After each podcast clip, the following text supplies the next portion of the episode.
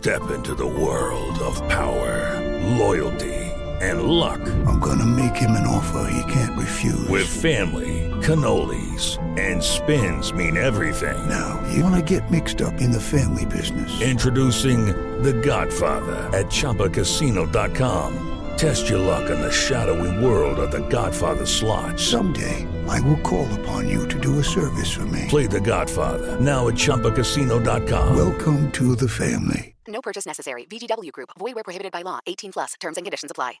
Si tan solo pudiera. ¡Tierra! ¡Fuego! ¡Viento! ¡Agua! ¡Corazón! ¡Chocolate! Cartuneando. Soy el marajá de poca Tengo un cañón en el cerebro. ¿Mataron a Kenny? ¿En serio? ¿Dónde está? Cartuneando.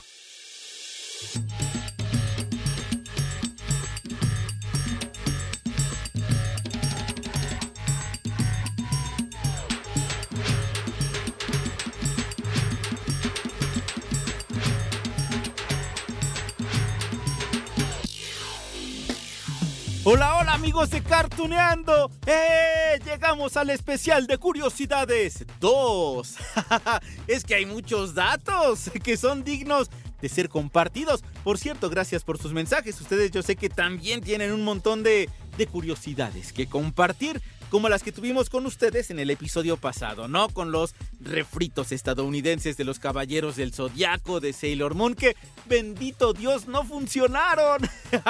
bueno, bueno, se quedaron en intentos, ¿no? En pilotos. Pero si hay imágenes sobre cómo habría sido la animación, yo espero que ya hayan corrido a YouTube a checar lo que les dije.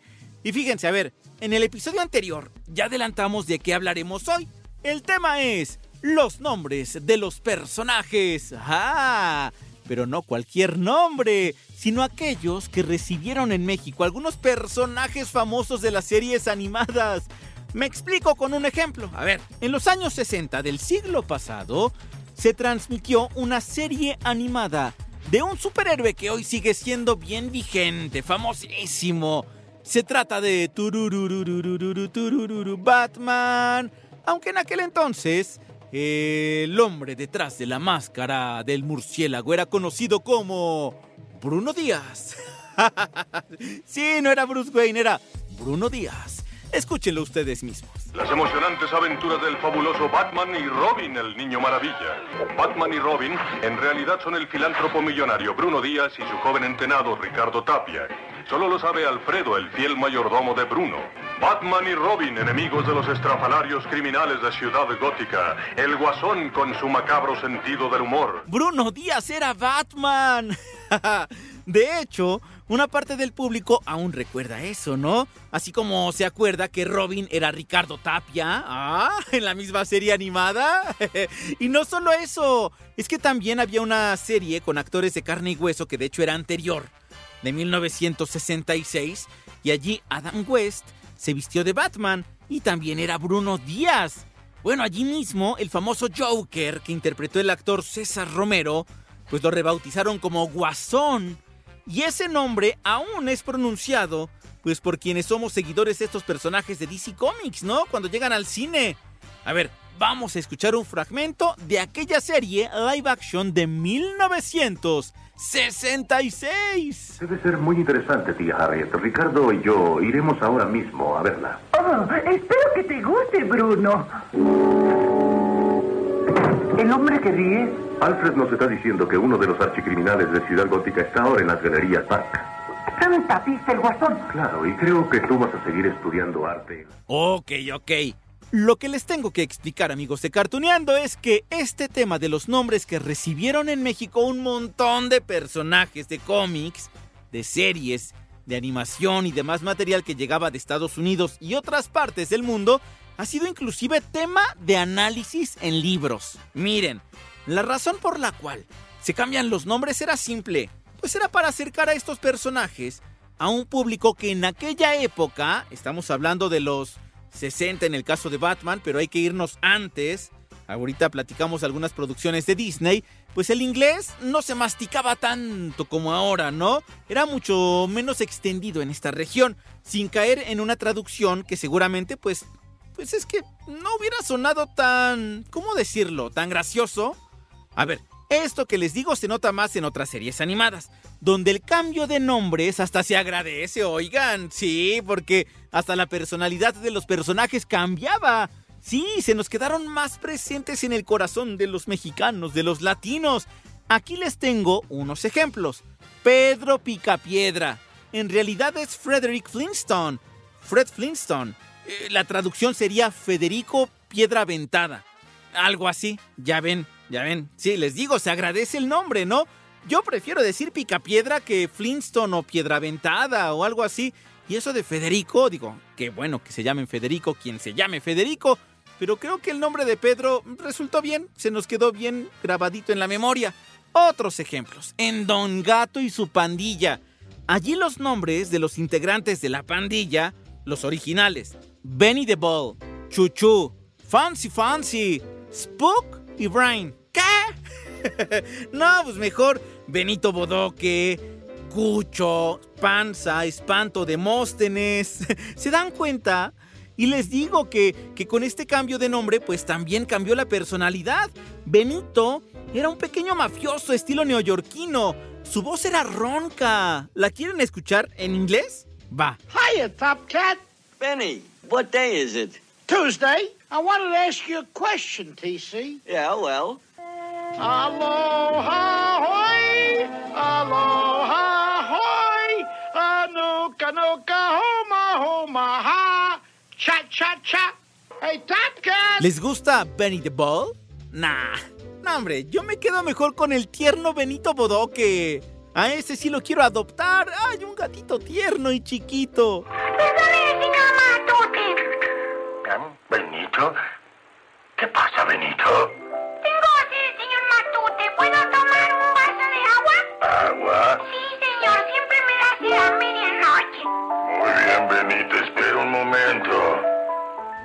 Es que, a ver, amigos, además, hay que decir que estas libertades de los cambios de nombre y de personalidad, pues también estaban impulsadas por el doblaje. Claro, es que con actores como Jorge Arbizu, el Tata, que eran todos unos maestros en imprimirle un aire más cercano, más latino, más mexicano a estos personajes, a ellos se les debe. O también a Carlos Rotzinger, eh, sí, a él lo conocimos en series animadas como Los Supersónicos, ¿no? Que por cierto, esa serie también tiene estos cambios de nombre que ahora analizamos en Cartuneando. A ver, recuerden, recuerden, el nombre original de los Supersónicos era The Jetson.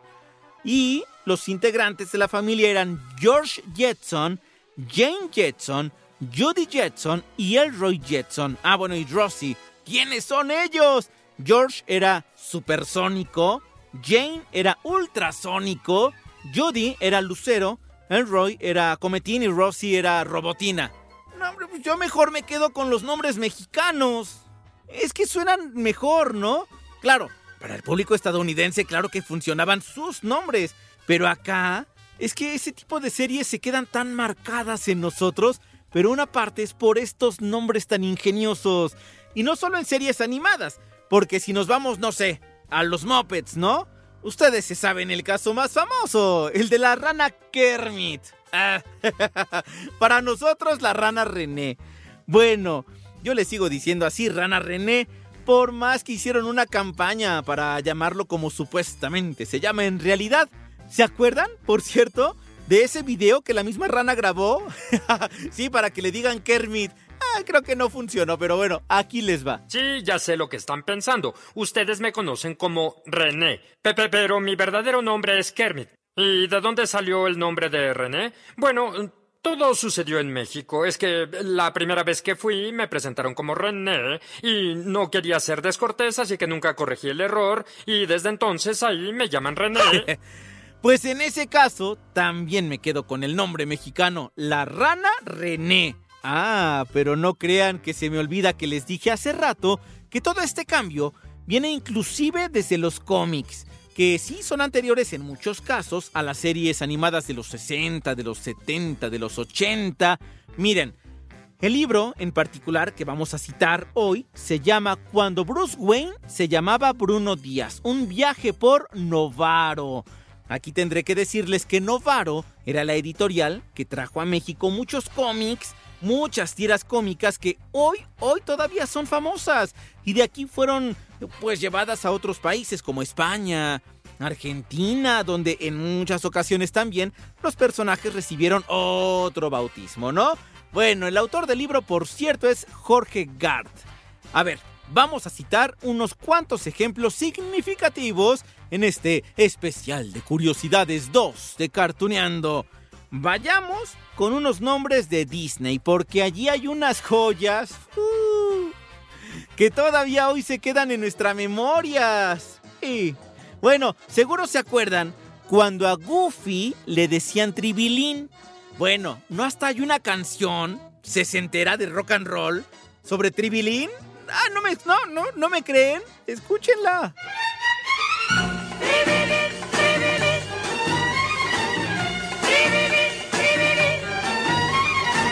Hay un muchacho muy curioso aquí, le dicen tribilín. Que el día para dormir. Aquí habrá que hacer el señalamiento, amigos, de que el nombre de Tribilín jamás se mencionó en las series animadas. No. También desde los años antes de Cristo, bueno, no, en los años 60 y todo esto, le decían Goofy. Nada más que bueno, en las historietas que también fueron muy populares, allí sí le decían Tribilín. Y gracias a esas publicaciones, pues sí a ese material impreso, nosotros o todavía hay personas que dicen, oye, Tribilín o Goofy. Bueno, son los mismos personajes o es el mismo, nada más que el nombre real es Goofy.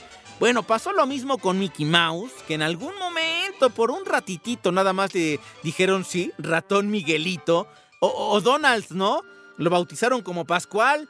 Bueno, ¿no es la imagen de esos refrescos de sabores que alguna vez probamos? Bueno, yo sí.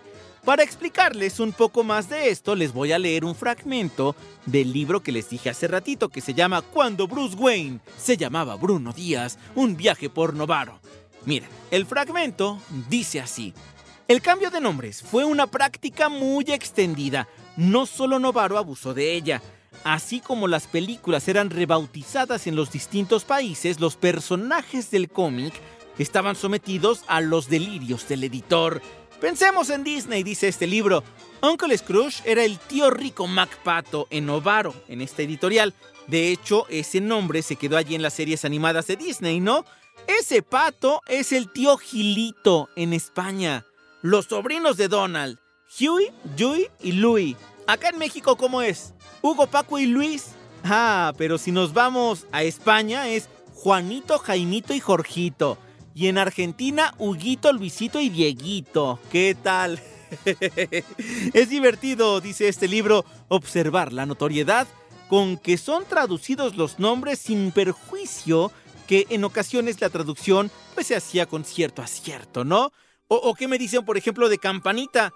Cuando llegaron las primeras películas de Tinkerbell, de esta hada de Peter Pan a México, yo le seguía diciendo campanita. Y yo me acuerdo que mi sobrina me volteaba así de ¿qué? ¿Quién? ¿Tinkerbell?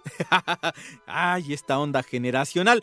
Bueno, les digo que esos nombres que recibieron en México fueron tan poderosos que de las historietas de, de los cómics se pasaron también a la televisión. Claro, hoy todavía conocemos a Rico MacPato, ¿así? ¿No le decimos Uncle Scrooge? ¿O Hugo, Paco y Luis? Pues yo les sigo diciendo así. Bueno, ni me acuerdo cómo les dije que se llamaban en inglés. Ahí les va. Huey, Dewey y Louie. Bueno, aquí están. ¡Encontramos el oro! ¡Sí! ¿Dónde está? ¿Dónde está? ¿Iremos nosotros? No, ustedes se quedarán aquí con Bautista. Prefiero que me desplumen, señor. Díganme, ¿dónde está el tesoro? Ah, creo que lo olvidamos. ¿Dónde está MacPato? En algunos otros casos, habrá que decirlo amigos, más allá de hacer una adaptación de los nombres para que sonaran más graciosos para el público latino, pues más bien Disney lo que hizo era traducción de los nombres, ¿no? Algo que ahorita ya no se hace, no. O sea, ahorita ya conocemos a los personajes con sus nombres originales, tanto en series como en películas. Pero a ver, si pasamos al terreno de los superhéroes, tenemos infinidad de ejemplos también. Hace rato ya mencionamos, ¿no? Bruno Díaz, Ricardo Tapia, el Guasón, pero hay más. Y no solo con nombres de personajes, sino también de lugares. Aquí les van. A ver, Wonder Woman, a quien se le llamó por un tiempo Marvila, Ya después fue Mujer Maravilla, allí funcionó esto que les dije de la traducción. Gotham City, Ciudad Gótica, y, la seguimos pronunciando así, ¿no? Ciudad Gótica. Supergirl era Super Niña. Kid Flash era Flashito. Billy Baston era Memo Bastón. el Joker. Comodín, el Guasón. Bueno, no cuando salió la película hace como cinco años de esta del Joker con Joaquín Phoenix, decían que en España le pusieron el bromas. Esa ya era una exageración, ¿no? Mr. Miracle era Maxisol, el hombre milagro. Uf, no, bro. Sandman, arenero, ahí también funcionó esto de la traducción. Bueno, también hay muchos casos donde se les agradece ese ingenio. Por ejemplo, Catwoman, pues acá es Gatúbela.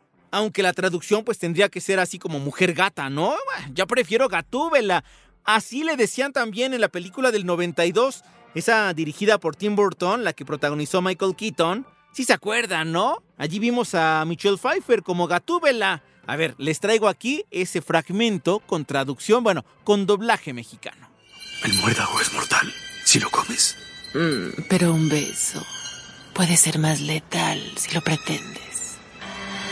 Eres el segundo hombre que me mata esta semana, pero todavía me quedan siete vidas. Solo intenté salvarte. Mm, parece que todas las mujeres que intentas salvar terminan muertas. ¿Cómo vamos hasta ahorita, amigos de Cartuneando? Bueno, para rematar, les voy a enlistar unos cuantos nombres que aún nos faltan por recordar. E, en estos casos, los nombres también surgieron en los cómics, en las historietas, en algunos casos, pues sí pasaron a las series animadas, les decía de los 60, de los 70. A ver, allí les van. Flash Gordon era Roldán, el temerario. Olivia, la de Popeye, era Rosario. Brutus, Bluto, como le dicen algunos, era monigote. Drupi, este perro creado por los Metro Goldwyn Mayer, era Motita. Sí, Motita. Mandrake, ¿se acuerdan? El mago maravilla. Flash. Bueno, el alter ego Barry Allen era Bruno Alba. Hal Jordan era Linterna Verde. Bueno, acá era Raúl Jordan. ¿Cómo no? La Liga de la Justicia de América, acá le pusieron los campeones de la justicia y estaba compuesto por héroes como Canario Negro, que era Diana Ríos, aunque en realidad era Diana Lance. Em, tenemos al hombre elástico, que acá en México era Rafael Rivas, ¿cómo no? Tornado Rojo era Juan Pérez, que en realidad era John Smith.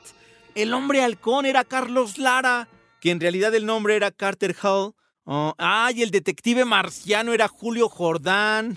Y bueno, y así muchos nombres. Y no crean que nada más de DC, no, hombre, de Marvel. En algunos cómics, Doctor Strange era Doctor Centella.